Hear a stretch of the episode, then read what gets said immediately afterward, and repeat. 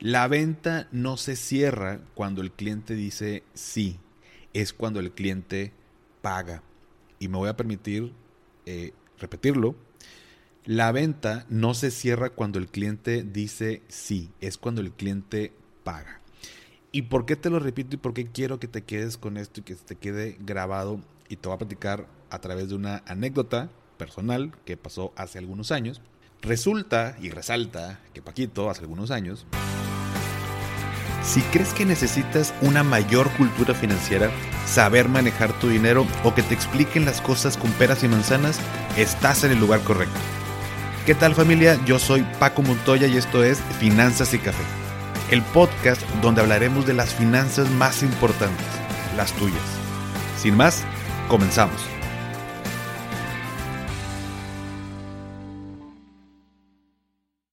Hola a todos y bienvenidos de nuevo a Finanzas y Café. Espero que estés teniendo un excelente inicio de semana. Ya estamos por terminar el primer semestre del año y comenzar el segundo semestre. De volada que se nos va el tiempo, ¿no? Entonces, vamos a iniciarlo con todo. Este, este episodio es, bueno, pues algunos me han compartido en, a través de la cuenta sus emprendimientos, algunas dudas, el cómo genero nuevos ingresos, cómo emprendo, los que ya emprendieron algunos, em, pues como mini casos de que me pasó esto, tú qué opinas. Entonces, primero que nada les agradezco la confianza de, preguntarme, eh, espero poder aportarles en base a mi experiencia, pues ya tengo prácticamente, gracias a Dios, 12 años de, haber emprendido con, con mi despacho y y bueno, pues casi un año y medio con este nuevo proyecto de finanzas y café, eh, del cual estoy muy, muy agradecido y me encanta, pero como todo, eh, a veces cometemos errores cuando emprendemos. O bueno, no a veces, yo creo que siempre cometemos errores, eh, aunque comencemos nuestro negocio tal vez de la mejor manera y medio que todo calculado, pues en el camino vamos aprendiendo y de pronto pues no todo es, es color de rosa.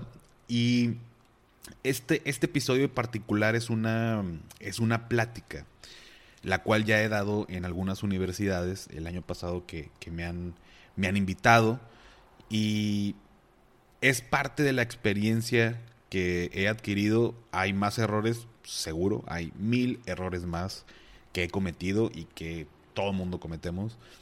Sin embargo, estos seis errores eh, al emprender y un poquito mucho, bueno, un poquito mucho, mal dicho, ¿no?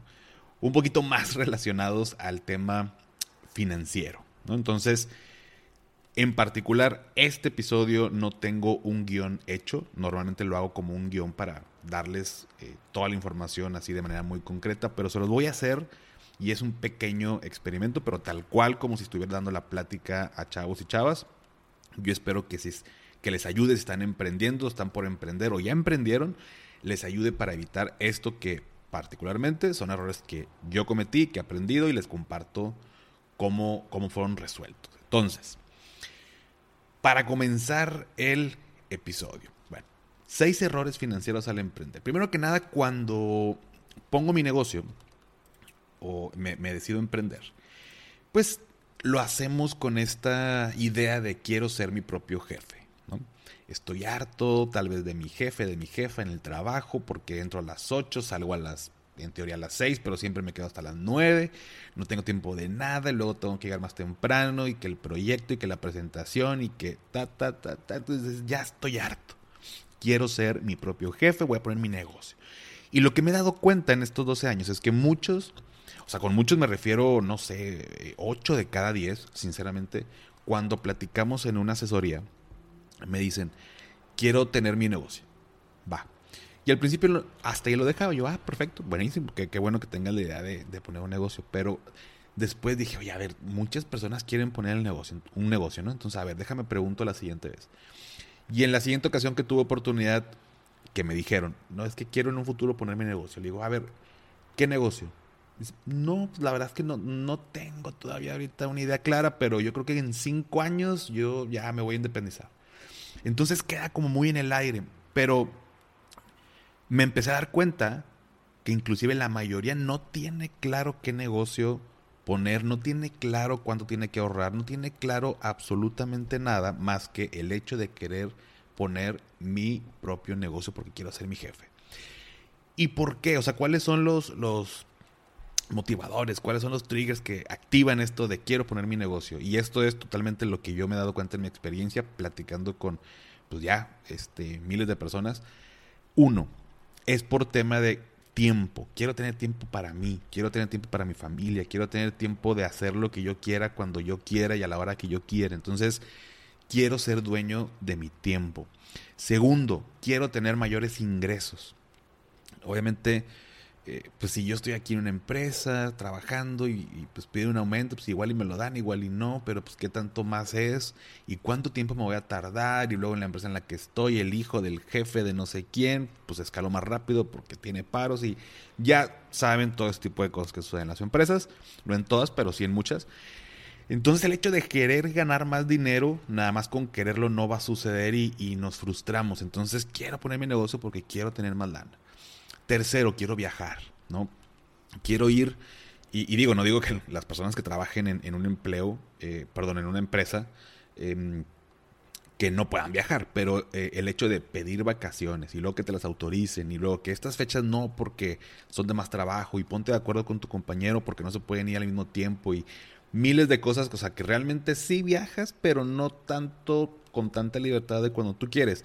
Y con todo esto son, son les estoy platicando los, los motivadores que hacen que la gente en muchas ocasiones emprendan. No tengo nada en contra de, de ser empleado en una empresa. Mi, mi, mi, padre, como ya lo he mencionado, se jubiló de una gran empresa, de ahí comí, de ahí me brindó educación.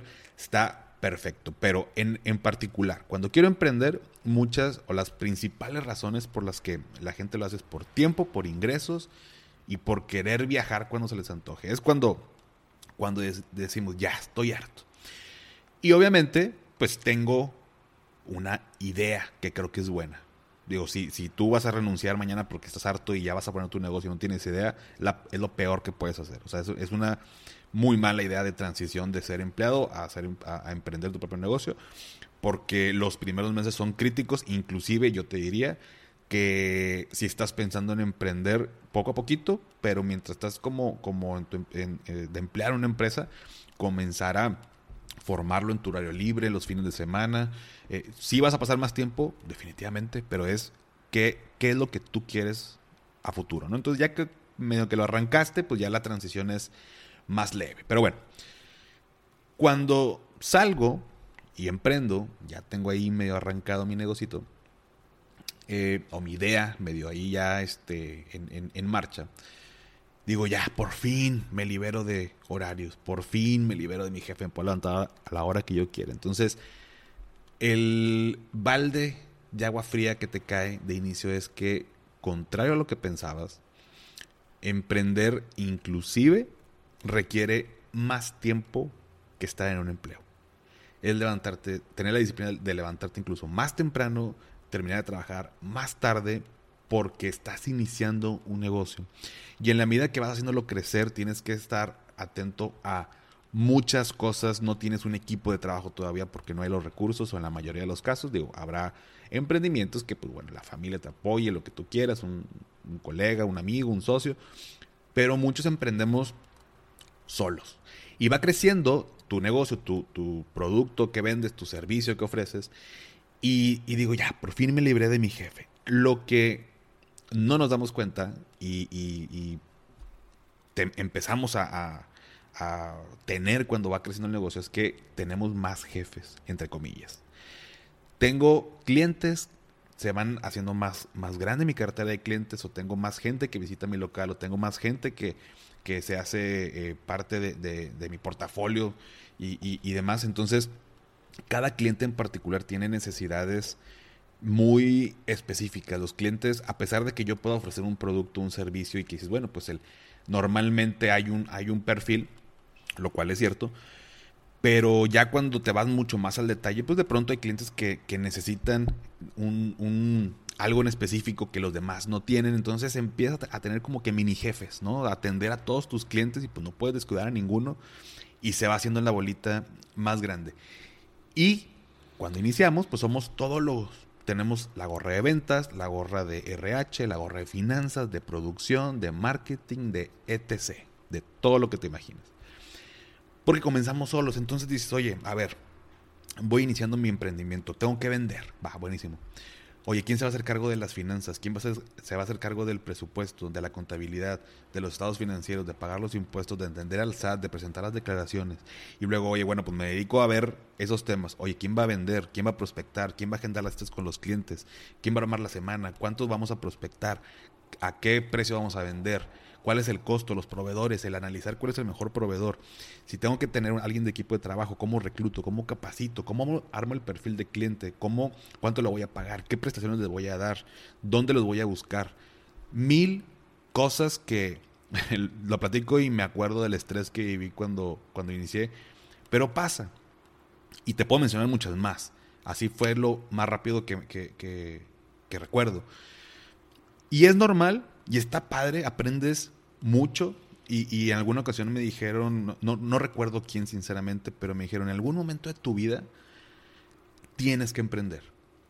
No pasa nada si, si tu aspiración es, oye, me voy a convertir en el director de, de la empresa donde trabajo, va, buenísimo. Pero el hecho de emprender, si alguien decide emprender, potencializa el, este crecimiento en muchos aspectos personales y profesionales porque desarrollas habilidades de venta, desarrollas habilidades numéricas, desarrollas habilidades de negociación, de madurez, de, te haces más disciplinado, porque pues, a fuerza tienes que ser disciplinado, más constancia y, demás. Entonces, como que desarrollas muchas cosas que normalmente en otro lado no, no lo haces. Entonces, al menos una vez en nuestra vida creo que es un es un buen consejo, de verdad, y creo que podemos impactar a mucha gente cuando emprendemos, porque pues eh, tenemos casi, pues, tal cual, eh, el, mundo eh, para poder impactar, para poder ayudar a las personas. Entonces, el consejo es, en algún momento de tu vida, creo que es bueno que consideres emprender. Pero hay cuestiones, hay situaciones, hay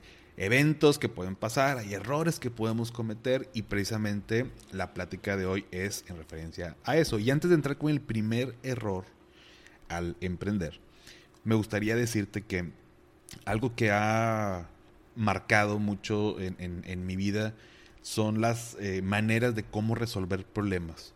De pronto, ustedes saben que, que, tú sabes que el estrés te puede consumir y no encuentras la respuesta y no sabes a quién preguntarle y buscas ayuda y no te dicen. Entonces, bueno, dos formas básicas que si no las sabías, tienes que implementarlas si estás pensando en emprender o si ya, ya, ya emprendiste, es libros y aprender en cabeza ajena. ¿A qué me refiero? Todos los problemas habidos y por haber, todos, financieros, de amor, de familia, de eh, negocios, de lo que tú me digas. Ya hay un libro o muchos libros que hablan sobre eso. Si no tienes el hábito de la lectura, toma esto como una señal. Hoy comienza a leer. No te digo que leas un libro por día, ni a la semana, inclusive ni al mes, o que poco a poquito lo vayas implementando en tu vida, leer 10, 15 páginas diarias de un libro que te vaya a aportar algo para tu emprendimiento. Es básico. Eh, si te pones a, indagar un poquito más, los CEOs más exitosos, todos, todos, todos, todos leen, tienen el hábito de la lectura. Entonces ahí están muchas de las respuestas. Y segundo, eh, aprender en cabeza ajena. Si tú estás viendo que alguien que puso un negocio similar al tuyo hizo algo y no le funcionó, pues eh, esa persona fue la que le invirtió tiempo, dinero y esfuerzo y pues bueno, tuvo este error, pero pues ya tú, tú aprendiste cómo evitarlo. O sea, qué, qué es lo que no deberías hacer. Entonces, eh, y no solamente es algo que tenga que ver eh, en las noticias y que te toque verlo, sino que también, hay casos de negocios, hay casos en Internet. Hoy en día tenemos en nuestras manos un mundo de conocimiento y me refiero al celular. Tú puedes agarrar tu celular y buscar algo y lo encuentras. En cuestión de segundos, literal. El tema es que también en, en mayor medida pues lo usamos para entretenernos, distraernos, redes sociales y, demás. Que está perfecto, pero toma en cuenta que cualquier eh, tema que tú quieras buscar, que quieras resolver, lo tenemos al alcance en segundos, al alcance de nuestras manos. Muy bien. El primer error financiero al emprender. mezclar las finanzas personales con las del negocio. Y esto es muy básico, nadie te lo cuenta, nadie te lo dice. Hoy en día pues es más fácil saber que pues es obvio que, tengo que hacer una, una, separación. Pero ¿cuál es la implicación? ¿Cuál es el error al mezclar las finanzas personales con las del negocio? Bueno, de entrada tengo dificultad para acceder a créditos empresariales. O sea, imagínate que tú tienes tu negocio y, vas al banco a pedir un préstamo porque le quieres inyectar lana. Y con esta lana pues vas a hacer crecer a comprar equipo, no sé, materia prima, abrir otra sucursal, lo que tú quieras, pero le vas a meter a tu emprendimiento. Entonces el banco pues obviamente va a decir, oye, a ver, pues a ver, ¿cuál es tu, enséñame tus, tus finanzas, a ver cómo, cómo está eh, los números, qué proyecto, para saber si le entro o no al, al riesgo, ¿no? Y le enseñas si tienes un revoltijo de cosas, tus gastos personales con los del negocio, con los ingresos, con todo revuelto y complicas la contabilidad. Es mucho más difícil tomar decisiones para el negocio y seguramente un inversionista va a decir, no, este cuate está por los suelos, no tiene claro nada, este, todos los ingresos del negocio se los gasta y se va de viaje y compra esto y, y tal vez tu negocio es bueno y es rentable pero tú lo estás sangrando porque estás mezclando todo. Tú nada más ves lana en tu cuenta, ves que hay 50 mil pesos y te gastas 40 en un viaje familiar a Cancún. O te compras, das el enganche para un carro. Y le estás quitando el negocio porque no hay esta claridad, no, no, no, no hay esta separación de, de finanzas personales con las del negocio. Entonces, si apenas estás pensando en emprender, te sugiero que pongas en orden tus finanzas personales porque esto lo vas a replicar también en tu negocio. Y si no lo hacías, bueno, pues también es buen momento de sentarnos, reflexionar y ver cómo eh, hacer esta separación. ¿no? Ese es por, por, en primer lugar, el error número uno. Segundo, no tener un presupuesto, un control de gastos cuando no tengo un presupuesto, y esto pasa también cuando, vaya, viéndolo del lado personal, no tengo idea de qué entra ni qué sale, pues tomo decisiones al tanteo. O sea, no me, no me permite, o sea, el no llevar este presupuesto, este control de gastos, pues no me permite proyectar y evaluar. Y muy seguramente va a haber fugas de dinero en tu, en tu negocio y también en lo, en lo personal. Entonces, si no tengo claro de dónde viene el dinero, ni a dónde se va, ¿cómo voy a, evaluar de entrada si mi negocio es negocio? Y segundo, oye, a ver, quiero, quiero, tengo un local porque vendo alitas y quiero meter tres mesas más. ¿Cómo, cómo voy a tomar la decisión de comprar mesas, sillas, más equipo si no sé si hay dinero o no para, para hacerlo? Tal vez había para irte al viaje a Cancún y ahora resulta que el negocio no tiene lana pues esa lana que, con la que te fuiste a Cancún seguramente o muy probablemente pudo haber sido del, negocio y estás frenando el crecimiento de tu emprendimiento.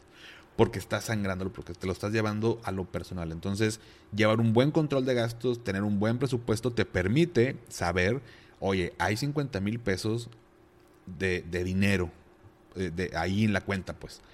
Em, y en el presupuesto tenemos que pagamos, no sé, 10 mil pesos de renta en el local Em, bueno, me la bañé tal vez es muy poquito, pero bueno, es un ejemplo. 10 mil pesos de, renta en el local, eh, vienen los servicios que son 4 mil pesos, más ta, ta, ta, ta, todo lo que tú quieras, y al final sobran, entre comillas, mil pesos. Entonces tú ya sabes, tú, tú, tienes la claridad de saber a través del presupuesto que, a ver, de los 50, la realidad es que no me los puedo gastar, no me los puedo meter en un viaje. 40 mil ya están comprometidos por, en estos gastos que se tienen que realizar y bueno, pues sobraron mil que te, pues no sé, te vas de, si te quieres ir a Cancún, pues a lo mejor te vas de, de ride, ¿no? Con esos mil pesos. No, no te creas. Esos mil pesos, pues te los gastas en lo que tú quieras, pero 40 mil ya están comprometidos. Entonces, esa claridad solamente la vas a tener si tienes bien armado tu presupuesto y llevas un buen control de gastos. Ese es el error número dos, no tener estos, estas dos cosas. Número tres, ser muy optimista en los ingresos. Si el dinero no ha entrado, entonces no hay dinero. Y suena tal vez muy tonto, tal vez suena muy lógico, pero pasa eh, en los emprendimientos. La venta no se cierra cuando el cliente dice sí, es cuando el cliente paga. Y me voy a permitir eh, repetirlo. La venta no se cierra cuando el cliente dice sí, es cuando el cliente paga. ¿Y por qué te lo repito y por qué quiero que te quedes con esto y que te quede grabado? Y te voy a platicar a través de una anécdota personal que pasó hace algunos años para que quede bien anclado este, este consejo. Resulta y resalta que Paquito, hace algunos años, que iniciaba su, despacho, eh, agendó una cita con un prospecto, eh, platiqué con este prospecto, oye, una hora y media, más o menos, dos horas, estábamos en su casa, estaba su esposa, estábamos ahí en la, en la sala con, una tacita de, de, café. Y total que al final, después de platicar un ratito, me dice, Paco, ¿sabes qué? Va, me late, me late la propuesta que me estás haciendo. Eh, perfecto, vamos a darle para adelante. ¿Qué se tiene que llenar? Pues ya llenamos la solicitud, por ahí sacamos copias del, del IFE, del, perdón, del, bueno, del IFE en aquel entonces eh, comprando domicilio, ya saben, todo lo, lo, referente en, mi despacho, bueno, ya muchos lo saben, yo me dedico al tema de asesoría en, principalmente en seguros de, vida, ahorro, eh, retiro y gastos médicos mayores. Lo comento porque es un intangible. Y, y bueno, pues llenamos la solicitud, se requiere una solicitud, se llenó y todo, total, terminamos todo el proceso. Y me dice Paco, ya está todo listo, nada más un favor ingresa la documentación dentro de 15 días, porque en el negocio voy a recibir un pago de no sé qué y los gastos. Pero en 15 días ya, o sea, ni siquiera ocupas mi autorización. O sea, ya te autorizo, pero en 15 días tú nada más ingresas. Perfecto. Paquito se va de la cita y, pues bueno, ya estaba el negocio hecho, entre comillas. Y dije, ah, pues mira, con este negocio me voy a ganar eh, tantos miles, eh, bueno, eran como no como 6 mil pesos que me iba a caer de, comisión, de ganancia. Y, dije, bueno, ya tenía intención, pues ya saben, estaba soltero, me quería poner fit y esto, pues déjame inscribo al gimnasio. Entonces Paquito va, se, mete a buscar este, un gimnasio, oye que la anualidad sale más barata y 5 mil pesos. Buenísimo, entonces voy al gimnasio, eh, me inscribo, pago con una tarjeta y total, Pasan los 15 días, yo ya estaba inscrito en el gimnasio, ya estaba yendo, obviamente. Y resulta que meto la papelería y me la rechaza la aseguradora. Entonces digo, eso fue un error de, de, novato, pero me la rechazó porque yo puse el número de cuenta de banco y lo que se requiere es o el número de tarjeta o la clave interbancaria. Pero bueno, dije, bueno, ya, me enojé, hice mi coraje, pero bueno, déjame le marco este cuate. Le marco y no me contesta y dije, bueno, pues vamos a esperar a la tardecita. Me llega la tarde, le marco, no me contesta. Eh, dije, bueno, pues al siguiente día le marco, no me contesta. Dejé pasar una semana, le, le marco, no me contesta. Y así como Rose, la del Titanic, eh, han, pasado los, han pasado 12 años de aquella vez y nunca me contestó. ¿Cuál fue la, el aprendizaje de esta historia de la cual incluso tengo guardados los papeles para recordarme cada que quiero hacer eso, es que yo me gasté el dinero antes de recibirlo, porque yo asumí que se había cerrado la venta y la venta no se había cerrado. El negocio no se había cerrado. Entonces, repito, la venta no se cierra cuando el cliente dice sí, es cuando el cliente paga, o cuando la lana está en tu cuenta. Y aún así pueden pasar mil cosas. Pero cuando ya tengo como el dinero en, mis manos. Entonces, pasa mucho en los, en los emprendimientos. Eh, digo, bueno, pues al final nomás por, por chismecito eh, pagué obviamente la tarjeta, me enojé, eh, lo que ustedes quieran, pero bueno, todo salió bien, no, no pasó a mayor, no fue un, error grave, ¿no? Pero, pero sí se me quedó muy grabado y en los emprendimientos pasa y que somos muy optimistas. O sea, yo sé que tenemos una idea que que al ponerla en, hacemos números en Excel, en el Excel todos somos millonarios. En el Excel toda idea es la, la idea más que va a revolucionar en el mercado. Y qué bueno que estemos con esa actitud, con ese optimismo a la hora de emprender. Pero hay que ser realistas. Hay que evaluar algo que se llama escenarios de estrés. Y esto lo aprendí en un curso. Pero esos escenarios de estrés es, a ver, imagínate que voy a poner una cafetería. Y digo, ¿sabes qué? Yo creo que me voy a me voy a, eh, voy a vender 3.000 cafés por mes. Va, y los gastos son tanto y todo y perfecto. Buenísimo que sale la proyección todos los meses, ¿no? Pero a ver, ¿qué pasaría si en vez de 3.000 cafés mensuales vendo la mitad, vendo el 50%, vendo 1.500 cafés? ¿Sigue siendo negocio, sí o no? Y si todavía, con los gastos que, me implique de más, sigue siendo negocio, bueno, para adelante. Oye, a ver, imagínate ahora que vendo el 50%, pero además me aumenta 50% el costo de los vasitos de café y de la palita con la que meneo. ¿Sigue siendo negocio? Y resulta que en el tercer mes ya se eh, no tengo flujo de dinero. Ah, bueno, pues ahí entonces ya no es negocio. Ya le metí ahí unas variables o unas eh, eh, suposiciones y, y no es negocio. Entonces, a ver, entonces, ¿qué tengo que hacer? Porque puede pasar. O sea, a ver, en la pandemia nos tocó, nos está tocando vivirlo. O sea, nadie, nadie proyecta que va a pasar una pandemia en cierto tiempo.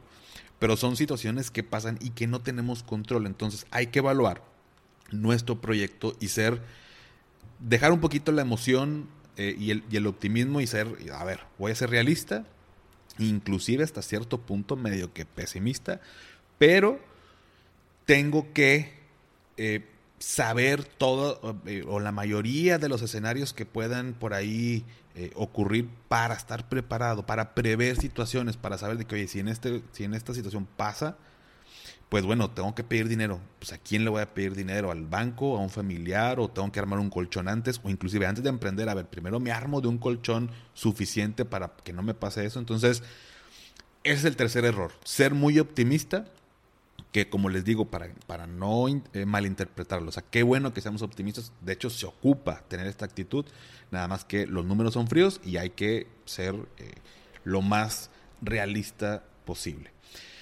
Cuarto, no saber delegar. Perdón, es que tengo aquí un, rico café porque, bueno, eh, Probablemente ya lo vieron en las historias, pero este episodio en particular tuve que volverlo a grabar porque no estaba conectado al micrófono, así que me estoy relajando con este cafecito. Entonces, bueno, no saber delegar. El cuarto, si no delegas no creces, punto. Y esto lo aprendí también a la mala. Eh, gracias a Dios no, no sucedió eh, eh, financieramente hablando algo complicado, pero cuando iniciamos, pues también, eh, pues iniciamos un negocio haciendo las cosas como nos gusta eh, y de pronto el delegar a alguien más, creemos que lo va a hacer peor que nosotros eh, o asumimos que lo va a hacer peor porque, no, porque nos da este, este, esta parte de que es que si yo lo hago queda bien, pero si lo hace alguien más no y no me gusta, entonces tengo que hacerlo yo, o sea, no lo puedo delegar. Y no te voy a echar mentiras, puede que sí sea cierto y puede que sí te vaya a pasar pero son cosas que podemos aprender y enseñar a, las personas y te lo platico que yo duré 3, 4 años yo solo con mi negocio hasta el punto en que o administraba mi cartera o vendía. Entonces, ¿cuál es más importante? ¿Administrar eh, y atender a mis clientes o vender? Ambas son importantes. Entonces, ¿cómo le hago? No me puedo partir en dos. Entonces, en ese momento llegué a mi capacidad máxima y fue cuando dije, tengo que añadir a alguien a mi equipo de trabajo.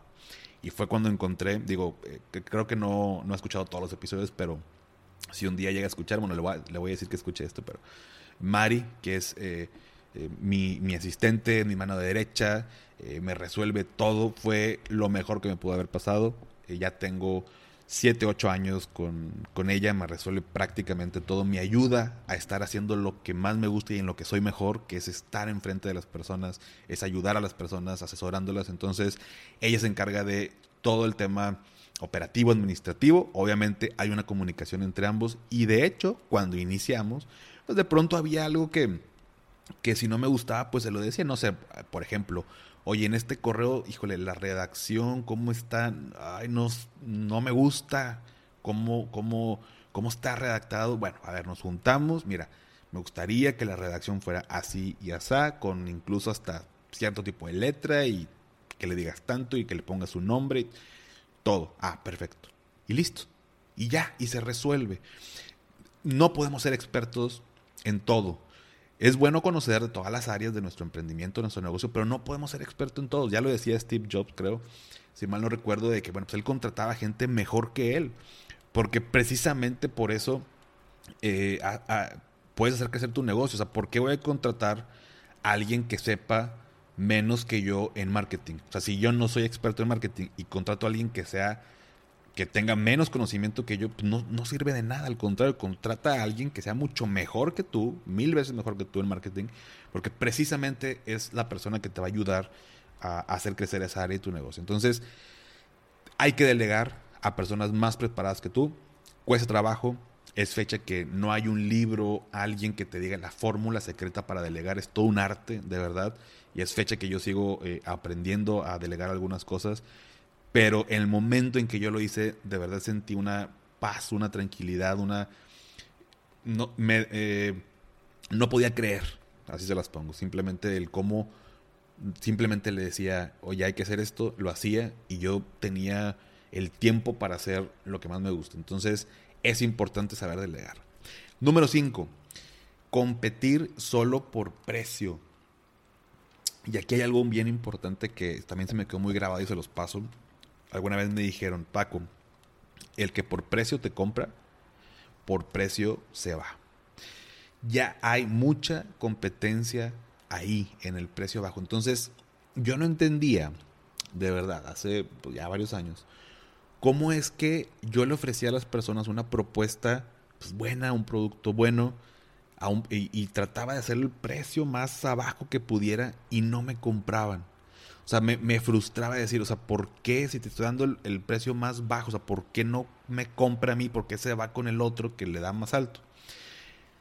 Lo entendí, pues a la mala, digo, estuve en tiempo haciendo como que esta dinámica, pero, pero no me funcionaba y obviamente me puse a... He contado, gracias a Dios, con, con, con colegas muy exitosos, con mentores, mentoras que me han apoyado y de verdad por eso creo que, por eso creé este proyecto de Finanza y Café, más que, más que solamente em, pasar tips financieros, sino ir generando una comunidad donde todos podamos crecer y aprender, porque precisamente así es como, como más rápido podemos eh, potencializar nuestras ideas. Y es que este, este mismo aprendizaje que, que yo obtuve me hizo ver que competir por precio era lo peor que podía hacer. Tenía que competir por la propuesta de valor. Suena muy trillado, pero es que la propuesta de valor básicamente es lo que te hace único. O sea, ¿por qué voy a comprarle a Paco y por qué no a Juan? Hay algo por lo cual yo decido comprarle a Paco o comprarle a Juan que, no, que, que hace que no le compre a la otra persona. Te platico también una, una breve anécdota en, esto que se me quedó muy grabada. Y es que hace también algunos años tenía eh, como cliente a una, empresa. Y esta, y esta empresa, bueno, la, tenía asegurada con una póliza que comenzamos. La propuesta inicial, fíjense, era de 150 mil pesos ¿no? al año. Y bueno, es, es, esto es tema de otra plática, pero los seguros, bueno, van aumentando y la siniestralidad y todo esto va, aumentando su, precio. Y pues fue aumentando la, la póliza, ¿no? Al siguiente año fueron como 200 mil pesos, 210 y así nos íbamos viendo, ¿no? Pero hubo un, un año donde de 350 mil pesos pasó a 700 mil pesos al año. O sea, yo cuando me entregaron, la aseguradora me entregó la propuesta de, renovación, dije, me van a dar una patada. O sea, me, qué pena ir a la oficina del director a presentar esto. Me van a sacar de una patada, me van a aventar el café encima. O sea, de verdad yo estaba hasta enojado. Yo, ¿cómo? O sea, ¿cómo tanto? ¿No? Digo, sí habían pasado ciertas situaciones de siniestros y lo que ustedes quieran, pero me daba más coraje el hecho, o sea, me daba pena porque yo soy la cara, ¿no? Entonces, pues bueno. Entonces, antes de ir a la junta con el director, lo que hice fue eh, hablarle a un colega y decirle, oye, porfa, apóyame, tú que manejas otras aseguradoras, cotízame otros, eh, eh, vaya, la póliza, pero en otras compañías, ¿no? Entonces ya me había preparado con la propuesta que, con la que yo tenía, la de 700 mil, más otras adicionales que andaban en 150, 170, la más cara en como casi 200. Y dije, bueno, pues ya, o sea, le, llevo esto, pero para que no me saque patadas de la, de la, oficina, le voy a dar la solución luego, luego. Entonces, llego a la oficina, me da risa porque ya, o sea, yo entré justificándome y digo, de todo se aprende, pero yo entré, platicamos y qué es y cómo se está, bla, bla, lo que tú quieras y me siento y, eh, mire, señor director, mire, traigo esta propuesta está muy cara, o sea, yo ya me estaba justificando, ¿no? Está muy cara, aumentó tanto por esta razón tal, tal, pero no se apure, traigo estas otras propuestas, no las manejo eh, yo, pero es un colega, esto lo otro, entonces digo, no se preocupe para la renovación y que no sé quiénes protegidos. Y se me quedó muy grabado porque me dijo, a ver Paco, eh, ¿quién maneja directamente estas otras propuestas? ¿A quién me va a atender directamente? Y le dije, no, mire, es un colega, es de toda mi confianza y tal. Eh, y me dice, bueno, la de 700 mil pesos, ¿quién me va a atender directamente? dije, bueno, no, pues en esta, pues yo, o sea, soy, es la póliza que hemos venido trayendo, pero pues es que como aumentó tanto, me di la libertad de cotizar en otras. Y me dijo, o sea, se me quedó grabado porque hasta me mandó una canasta de, eh, de, de esas que traen vino y cacahuates y ya saben, ¿no? Como de tipo regalo, me la mandó a la oficina. Y me dijo, Paco, a ver, la póliza la hemos mantenido a pesar de los aumentos porque nos atiendes tú. Porque todo nos resuelves rápido, porque eh, hay un tema aquí en la empresa y vienes acá a la empresa a resolverlo. Eso es lo que estamos pagando. Y voy a hacer un pequeño paréntesis. Menciono esto por, de verdad, sin falsas modestias. Eh, me porque me da orgullo, ¿no? Fue, fue, es una anécdota, es un caso en, en, mi carrera profesional como, como asesor que me da gusto contar, pero eh, espero que esto les, les sirva como consejo. Pero bueno, me dice Paco, yo quiero que tú me sigas atendiendo. Checa si esta propuesta de 700 mil pesos la podemos bajar. Si no, este año, no te preocupes, continuamos contigo. Terminó la reunión, al final se bajó realmente la propuesta, o sea, me permitieron, digo, no tengo control yo sobre eso, eh, pero fueron como unos 20 mil pesos y fue todo, ¿no? O sea, prácticamente quedó igual. Y me dijo, va, perfecto, pagamos la, la póliza. Y la pagaron sin ningún problema. O sea, yo me hice cosas en la cabeza de yo por yo pensando en el precio de es que me va a dar una patada, me va a sacar. Y ahí me di cuenta y se los platico de verdad eh, con mucha satisfacción y con mucho orgullo porque me di cuenta y a partir de ese momento de la propuesta de valor. O sea, ¿qué es lo que me hace único? O sea, ¿por qué la gente me va a comprar a mí y no le va a comprar al otro? Entonces, en ese momento que te das cuenta, le das un, un peso mucho mayor, inviertes más en, en eso que te hace único, en eso que te hace fuerte. Si mi servicio es lo que me hace fuerte y es por lo que la gente compra, entonces le voy a invertir a cómo dar un mejor servicio. Y al final el producto queda en un segundo plano, el precio queda, bueno, no el producto, perdóname, el precio queda en un segundo plano. Obviamente asumiendo que el producto es bueno, que, que, que hay unos estándares, ¿no? No es como que pueda ser un producto chafo y, y ya, ¿no? Pero, pero ¿qué es lo que te hace único? Y muchas veces somos nosotros eh, y otras veces también el producto que ofrecemos, si tenemos, si creamos un emprendimiento donde pues, literal yo creo el producto, eh, pues bueno, a lo mejor es, eso porque es muy artesanal, por ejemplo. O un servicio, bueno, pues porque es mi equipo de trabajo lo que me hace fuerte. A lo mejor el, el software que estoy ofreciendo no es el, la última maravilla del mundo, pero el, el servicio, el call center que tengo, que armé, es, es lo que hace la diferencia. Bueno, entonces, ¿qué es lo que te hace único? En el momento en que tú tienes y, sorry que me haya extendido en este quinto punto, pero de verdad creo que es, mucho eh, el, éxito de un negocio es tu propuesta de valor. ¿Por qué compraría alguien contigo? Y termino con este ejemplo en este punto. ¿Por qué hay tantas cafeterías si ya tenemos a Starbucks, que es un monstruo? Bueno, porque, o sea, ¿por qué voy a una cafetería que es una sola sucursal y la hizo este, Juan Pérez? Bueno, porque en esa cafetería tienen música en vivo, puedo ir, puedo leer un libro relajado, puedo trabajar, me dan un café con un grano que se traen, de granos, eh, un café, perdón, de, de, no sé, de Chiapas, de Oaxaca, y está súper rico, y la atención personalizada, y mil cosas. y teniendo Starbucks, bueno, voy a, esta cafetería. Entonces, eso es lo que lo hace único a ese, a ese negocio. Entonces, ¿qué te hace único a ti sobre eso? Eh, trabajar. Y por último, el sexto punto, creer que todo mundo es tu cliente.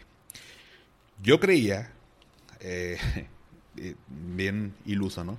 Todo el que respira es mi cliente. Literal. Yo decía, a ver, son, pues son seguros. O sea, pues tal cual. O sea, respiras, eres mi cliente, pues todo el mundo ocupa un seguro. ¿Por qué estaba tan equivocado? Bueno, todo eh, negocio debemos de tener un perfil de nuestro cliente. O sea, ¿quién, quién es mi, mi, cliente ideal? Y como le decía un colega, yo nada más le vendo a quien me quiere comprar. Y yo, ah, pues sí, güey, con madre. Pues claro, yo también le quiero vender nada más a gente que me quiere comprar. Pues así me evito muchos, muchos problemas, ¿no? Mucho despilfarro de recursos. Bueno, lo decía él en broma, pero tal cual era haciendo alusión a. Si tú tienes un negocio y le quieres vender a, la, a millennials, a centennials, a personas de la generación X, de la tercera edad, entonces, un ejemplo bien sencillo. La publicidad, ¿a quién va dirigida? O sea, ¿tú crees que, por ejemplo, un centennial le va a poner atención o le va a agradar un, anuncio en redes sociales donde, no sé, Pedro Infante esté hablando? O un fragmento de una película donde sale Pedro Infante. O sea, ni siquiera yo creo que sabe quién es Pedro Infante. Y métele ahora una publicidad de, a, alguien de la tercera edad con la canción de Todo de ti que está de moda hasta en la sopa, ya la escuchamos. Y, un y a través de un TikTok que ni saben tal vez que es un TikTok con todo respeto, pero no creo que sepan muchos que es un TikTok cuando estamos hablando de gente, no sé, 70, 80 años. Eh, entonces, pues no, no, estás, no estás invirtiendo tus recursos de manera inteligente porque no, no es tu, tu cliente, o sea, le estás hablando de una manera equivocada. Entonces, no todo mundo es, es tu cliente. Tenemos que armar nuestro perfil de cliente tal cual que qué redes sociales consume, eh, qué le gusta, qué le duele a la persona, o sea, y con, qué le duele no me refiero físicamente, sino, eh, por ejemplo, las personas que, oye, eh, no tienen tiempo de, trasladarse a un curso de finanzas y todo lo consumen de manera digital. solamente los fines de semana tienen libres, pero lo pasan con su familia, viajan mucho, les gusta estar en la computadora o aprender cursos en línea. Ah, bueno, eso es lo, lo, lo que le duele. ¿Qué busca? eh, cuáles son sus objetivos, pues hacer crecer su patrimonio, mejorar sus finanzas, ponerle orden, viajar, eh, saber invertir. Entonces, todo, todo lo voy armando, digo, es mucho más profundo que esto, pero básicamente la idea que te quiero transmitir es que, que todo mundo, o sea, creer que todo mundo es tu cliente, estamos equivocados. La Biblia, que es el libro más vendido en el mundo, inclusive no todo el mundo es cliente, no todo el mundo tiene una, Biblia, entonces no podemos pretender que nuestro negocio le podamos vender a todo el mundo. O sea, sería muy utópico pensar que todo el mundo es nuestro cliente, todo el mundo va a querer nuestros servicios, nuestro producto. No, entonces hay que enfocarnos y esto, ¿por qué tiene que ver con finanzas? Porque comenzamos nuestro negocio con recursos limitados, comenzamos nuestro emprendimiento con cierta cantidad de capital y tenemos que saber a dónde destinar cada peso. Entonces, vamos a hacerlo a la persona, al cliente ideal, a nuestro nicho de mercado, a quien vamos dirigidos. Por último, eh, seis recomendaciones. Número uno, ten un colchón financiero. Los primeros meses al emprender pues, son los más críticos y es importante estar preparado para poder aguantar y tener flujo. Un negocio sin flujo, o sea, si no tiene lana, truena. Entonces hay que tener un colchón eh, importante, ya depende del emprendimiento, depende del negocio, pero es importante contar con ello. Número dos, llevar un presupuesto. Si no mides lo que entra y lo que sale, pues entonces no sabrás nunca si es negocio o no. Es básico, así como te lo he dicho para tus finanzas personales, también para los negocios. Es más, finanzas y café, a pesar de que pues nació como un hobby y demás, ya ahorita eh, pues ya es un proyecto, ya tú sabes que ya lo, ya lo, puse algún tiempo, ya, ya somos marca registrada. Finanzas y Café tiene un presupuesto, por más simple y sencillo, pero ya tiene su presupuesto y, y todo se toma, las decisiones se toman en base a, eso. Número tres, ten clara tu propuesta de valor. O sea, esto es lo que te hace único, es aquello por lo cual la gente te va a preferir a ti y no a tu competencia. Número cuatro, rodéate de un buen equipo. Gran parte del éxito de un negocio es por, por rodearte de gente con la misma visión y actitud que tú. Entonces, rodéate de gente que te ayuda a crecer. Y voy a añadir, no solamente tu equipo, sea, gente que contrates, también rodéate de gente, de amigos, de amistades, de grupos sociales que te ayuden a crecer amigos para la peda tenemos siempre. Amigos para, para irnos de fiesta siempre va a haber y está perfecto y agarra la peda cuando tú quieras, desconecte un día, no pasa absolutamente nada, pero ojo, y, y, te lo digo, yo sé que tú lo sabes y, y, lo sabemos todo el mundo, pero no podemos tampoco pasárnosla de fiesta y simplemente pasar la vida y nada más levantarme para trabajar, para ganar dinero, para regresar a la casa y salirme y desconectarme. O sea, no, no, no tiene sentido. Te lo dejo a ti, pero rodéate de gente que te ayude a crecer, que igual sea emprendedor, o aunque no sea emprendedor, emprendedora, pero que, que esté buscando crecer y en la medida de que ellos busquen crecer, también te van empujando junto con ellos. Número 5, ten visión de largo plazo. Recuerda que no es una carrera de 100 metros, es un maratón. Ojalá de verdad te lo deseo de todo corazón que si emprendes tu negocio desde el día uno tengas ganancias, pero te voy a ser bien sincero, en la realidad no es así. Los primeros meses, los primeros años son los más complicados, de mucho aprendizaje, son muy padres, son muy bonitos, eh, no todos los días son, son fáciles, al contrario, pero de verdad después lo, lo valoras. Entonces ten visión de largo plazo, si te apasiona, si es tu propósito, si es algo que te encanta hacer, hazlo pero no, no esperes que desde el día uno ya seas millonario y te genere las ganancias que siempre quisiste porque seguramente no va a pasar. Entonces no quiero que te desmotives, no quiero que te desanimes. Sigue bajo la misma visión de largo plazo. Y por último, aprender a priorizar y administrar tu tiempo. Tener un negocio no quiere decir que te puedes levantar a las 10 de la mañana, hacer tu huevito con tu cafecito y a las 12 comenzar. Bueno, de poder puedes. Si lo haces, no va a funcionar. De verdad, no va a funcionar. Tienes que ser muy celoso de aquello que jamás regresa. Y estoy hablando de tu tiempo. El tiempo no regresa, así como ya llegamos a la mitad del año de volada, así se va a ir la segunda mitad del año y así se va la vida y ojalá, de verdad, también te lo deseo de todo corazón que si vas a emprender sea algo que nos aporte a todos. Eh, y, termino con esta, con, este, con esta reflexión, porque también algunas personas me lo han comentado que no se animan a emprender porque sienten que ya ese negocio ya está hecho, hay mucha competencia, pues quién me va a volver a ver a mí. Y si estás en esta situación, no estás pasando por esto de quiero emprender, pero me da miedo y, este, igual nadie me compra, igual nadie me, sigue, igual nadie me...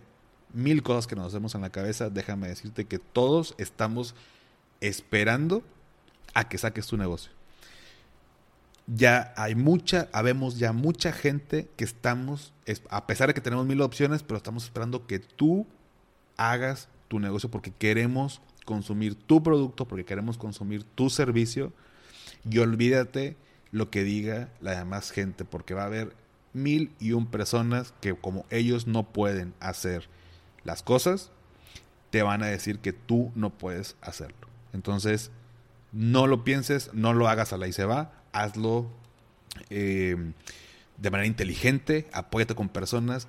Si tienes dudas, aquí estoy yo, me puedes preguntar de lo poco que sé, que te pueda ayudar, créeme con toda confianza, mándame un mensaje si puedo ayudarte lo voy a hacer y si no, te voy a dirigir con algún experto. Pero no detengas esa idea de emprender.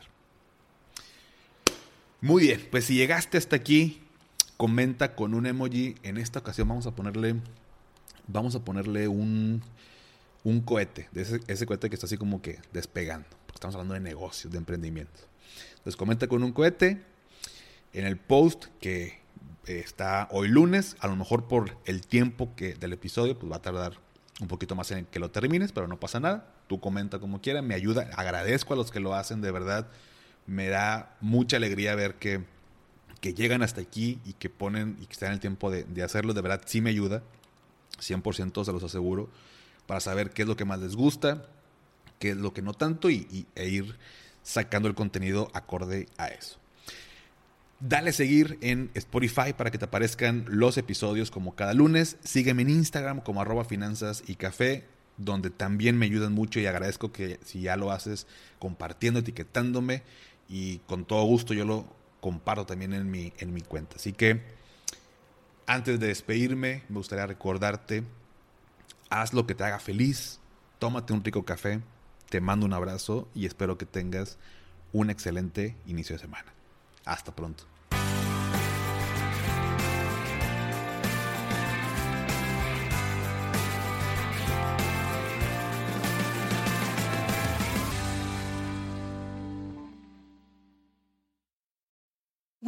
Need mealtime inspiration, it's worth shopping Kroger, where you'll find over 30,000 mouthwatering choices that excite your inner foodie. And no matter what tasty choice you make, you'll enjoy our everyday low prices, plus extra ways to save, like digital coupons worth over $600 each week. You can also save up to $1 off per gallon at the pump with fuel points. More savings and more inspiring flavors make shopping Kroger worth it every time. Kroger, fresh for everyone. Fuel restrictions apply.